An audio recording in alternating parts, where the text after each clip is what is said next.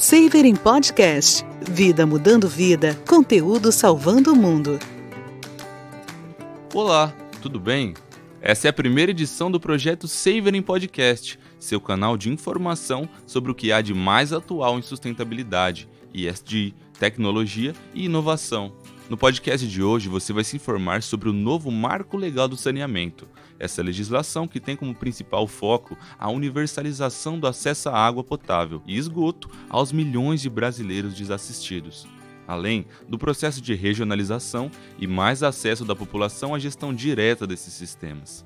Para isso, a Saver preparou um conteúdo extremamente completo para o público, em um curso montado especialmente para quem quer conhecer mais sobre esse marco. O curso, com 60 horas no total, dividido em 20 módulos por aula, sendo 3 horas por módulo aula aula 100% digital, ao vivo e com um time de especialistas preparados para fornecer aos participantes o melhor conteúdo possível sobre esse tema, tão relevante na vida nacional e para o desenvolvimento sustentável de nosso país. Esse é o primeiro de uma série de três podcasts que irão tratar dos temas abordados na primeira masterclass do curso sobre o novo marco legal do saneamento, trazendo falas, recortes e os principais apontamentos trazidos na aula de inauguração. Topa vir com a gente nesse percurso? Então não saia daí. É, pois nosso podcast está só começando. Por isso, agora vamos trazer as contribuições e apontamentos colocados pelos especialistas de nossa Masterclass do curso realizado pela Saver, que esteve repleto de entendedores do tema e também os participantes do curso. A aula foi mediada pela advogada e consultora em direito administrativo Marília Pires, que iniciou sua fala introduzindo a temática do saneamento básico no Brasil atual e saudando os participantes e convidados. Vamos ouvi-la? Diante de um cenário né, pandêmico em que vivemos, em que a principal orientação da Organização Mundial de Saúde é a higienização das mãos, acredito que eu posso dizer que saneamento básico é um dos temas mais importantes atualmente. E, além de importante, é um grande desafio para o nosso país, porque hoje a gente tem Estima-se que 35 milhões de pessoas não tenham acesso à água tratada, 100 milhões não tenham serviço de coleta é, de esgoto, e por isso que é um tema que está muito presente em discussões, em debates, e justamente na intenção de contribuir com essa discussão pública, com esse debate, a Saver Educacional Educação preparou um curso juntamente com um time de especialistas para trazer esse assunto, para disseminar é, esse conhecimento e para a gente tentar fazer valer, realizar o acesso devido à água e a saneamento básico. Então, não só buscando criticar as eventuais inadequações, mas identificar e esclarecer alternativas legais é, e alternativas de fazer valer é, o saneamento. Então, o curso é interdisciplinar, assim como a nossa masterclass de hoje. E antes da gente seguir aqui com a nossa conversa, só gostaria de pontuar que quando a gente está falando de saneamento, é, saneamento no Brasil, a gente está falando de quatro grandes atividades, né? Seja fornecimento de água, esgoto, tratamento e resíduo, é, tratamento e coleta de resíduo e drenagem urbana. Então, dito isso, quando a gente faz uma comparação né, internacional com outros setores, nem sempre a gente está falando dessas quatro frentes. E isso aqui no Brasil traz uma complexidade é, para o tema. E justamente por conta dessa complexidade que a gente acredita muito no diálogo multidisciplinar. Então, o curso foi baseado com essa multidisciplinariedade juntamente com essa aula, para a gente ter um, uma abordagem é, ampla. Gostaríamos de agradecer a fala da Marília Pires, que apresentou e mediou a Masterclass trazendo contribuições extremamente relevantes para a aula e para o tema. Na sequência, tivemos a fala do professor Antônio Cecílio Moreira, que introduziu sua fala abordando questões relevantes sobre o novo marco, os principais destaques, a situação da Agência Nacional de Águas, a ANA, e seu corpo normativo, além das metas do marco. Qual que é a meta desta legislação? A meta desta legislação é fornecer o saneamento até o ano de 2033 para 99% da população. E naquilo que diz respeito ao serviço de água e esgoto, a 90% até 2033. Não é preciso dizer que esta meta ela é extremamente ambiciosa, até porque nós temos algo em torno de 35 milhões de brasileiros que não têm acesso à água potável. Isto sem falar de 100 milhões que também não têm acesso ao tratamento de água e de esgoto. Então, vejam que é uma meta extremamente ambiciosa. Em razão desta meta ambiciosa, né, é primordial que o princípio da universalização seja efetivamente atingido, ou seja, é, todos, sem qualquer restrição, devem ter acesso ao serviço de água e esgoto. E para se ter uma ideia né, do que isso representa em termos de números, nós temos aí um estudo realizado pela ABCOM KPMG, onde os aportes necessários para a universalização desse serviço de saneamento até 2003 é da ordem de 520 bilhões de reais. É, será necessário o aporte de todo esse valor até o ano de 2033. Portanto, nos próximos anos, em razão da lei de saneamento, tudo indica que teremos muitas obras e serviços de engenharia, isto sem falar do serviço de saneamento propriamente dito. É, tivemos uma mudança na lei de saneamento. É? E, por força do artigo 175 da Constituição Federal, é, a transferência da execução do serviço público é, será feita mediante licitação. É? é claro é, que hoje nós temos uma série de contratos de programa que foram efetivamente celebrados e continuam vigentes. É, e, logicamente, que a legislação ela vai respeitar a vigência desses contratos. Mas, para isso, será necessário que esses contratos sejam adaptados, sejam adequados nos termos do artigo 11b da Lei 11046 de 2000, da Lei de Saneamento, da Lei de Saneamento Básico. Ou seja, os contratos de programa deverão sofrer alterações até o dia 31 de março de 2022, de sorte a viabilizar as metas determinadas pela legislação. E que metas são essas? Ora, nós temos, não podemos esquecer que nós estamos aí sob o império do princípio da eficiência. E o princípio da eficiência, em última análise, ele implica numa prestação de serviço de qualidade, numa prestação de serviço é, organizada, numa prestação de serviço de maneira célere. E, por conta disso, né, as metas determinadas pela legislação deverão efetivamente serem cumpridas. O artigo 1 da legislação já estabelece a competência da ANA para a edição de normas de referência para a regulação dos serviços públicos de saneamento básico. E o que são normas de referência?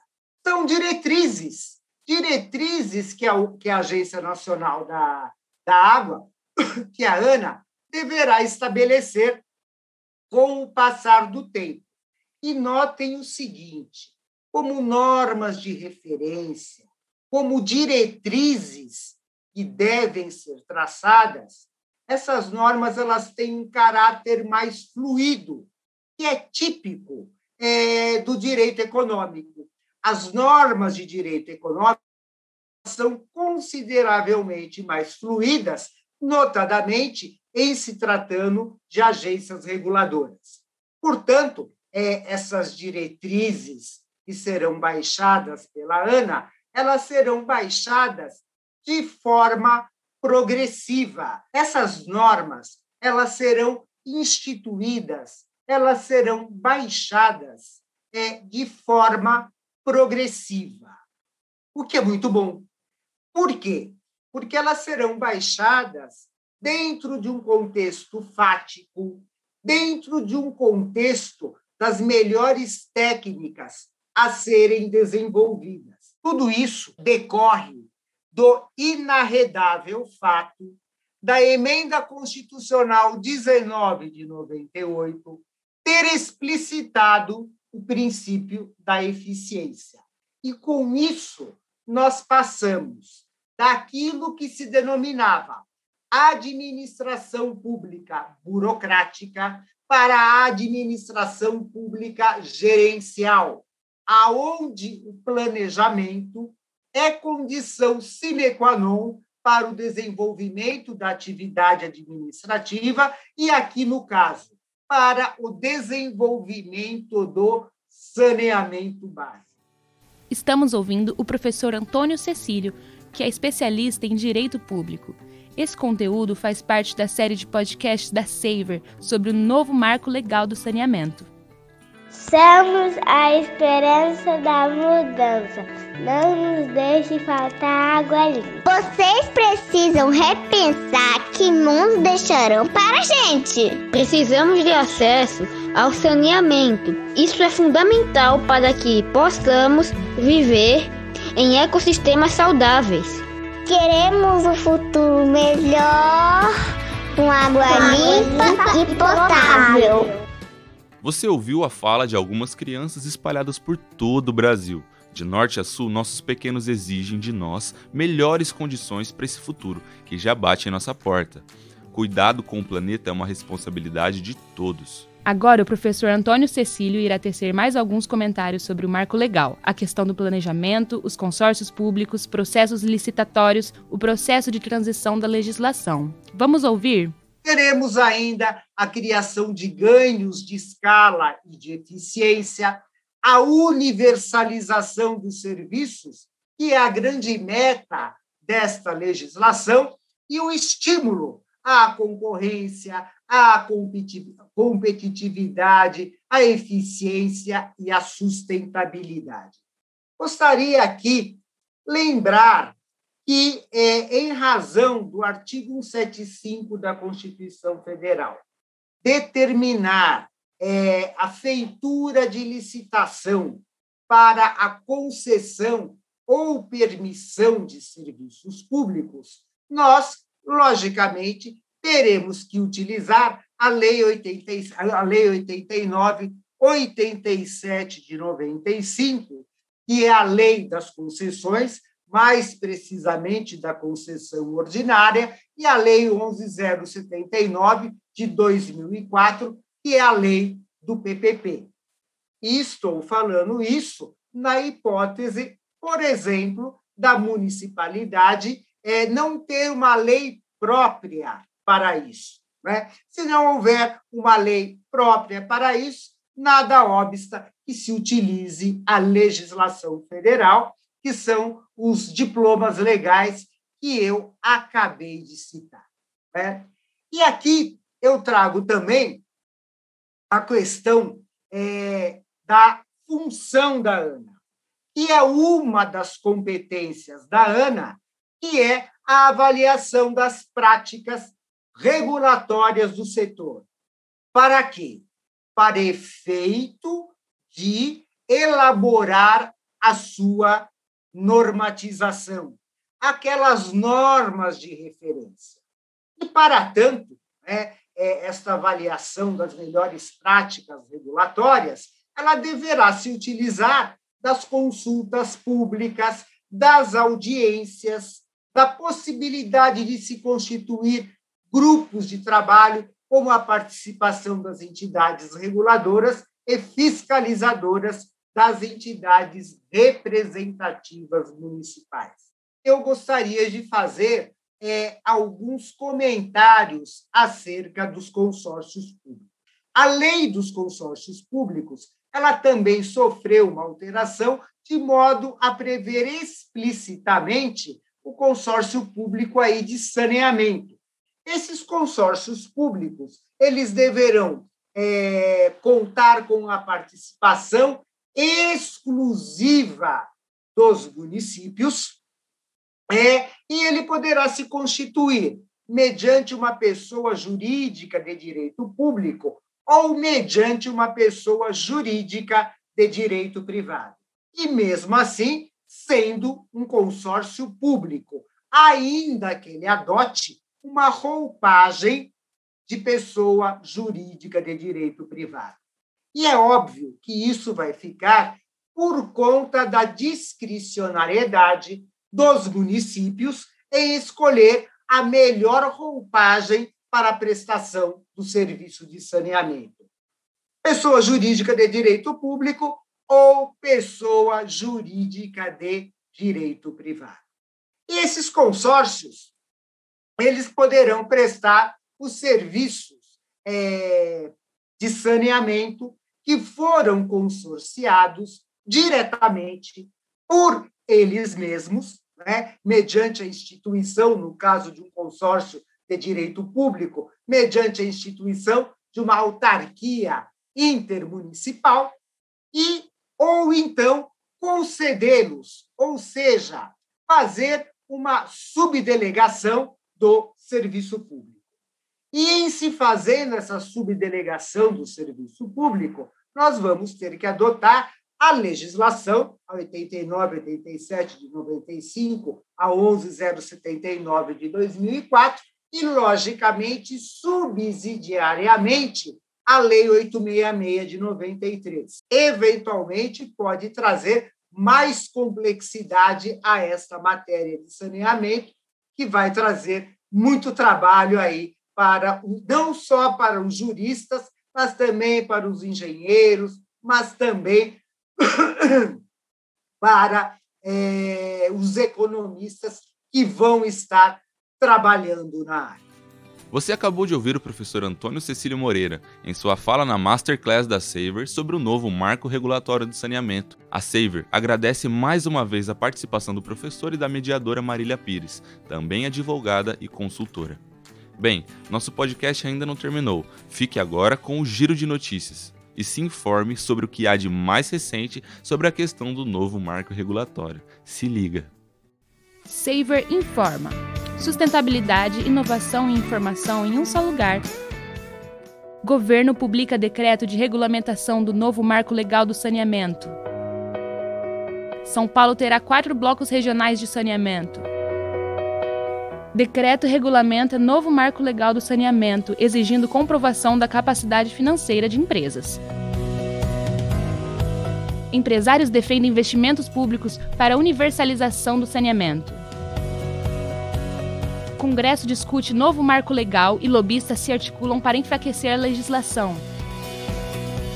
Licitação do Bloco 3 da SEDAI deve atingir 3 bilhões de reais.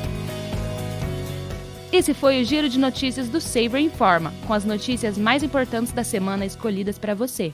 Agradecemos a você, ouvinte. Esse foi o Savoring Podcast, onde vida muda vida e conteúdo transforma o mundo. Seu canal de informação sobre o que há de mais atual em ambientes de negócios sustentáveis, sempre trazendo inovação aliada à tecnologia. No próximo episódio, continuaremos nossa jornada abordando os principais destaques do novo marco legal do saneamento básico essa legislação que chega para transformar a visão do Brasil sobre esse serviço fundamental para a nossa sociedade, trazendo as contribuições da consultora e especialista Luísa Vieira. Não vai perder, hein? Até o próximo episódio e espero você. Tchau! Você escutou Savering Podcast. Vida mudando vida, conteúdo salvando o mundo.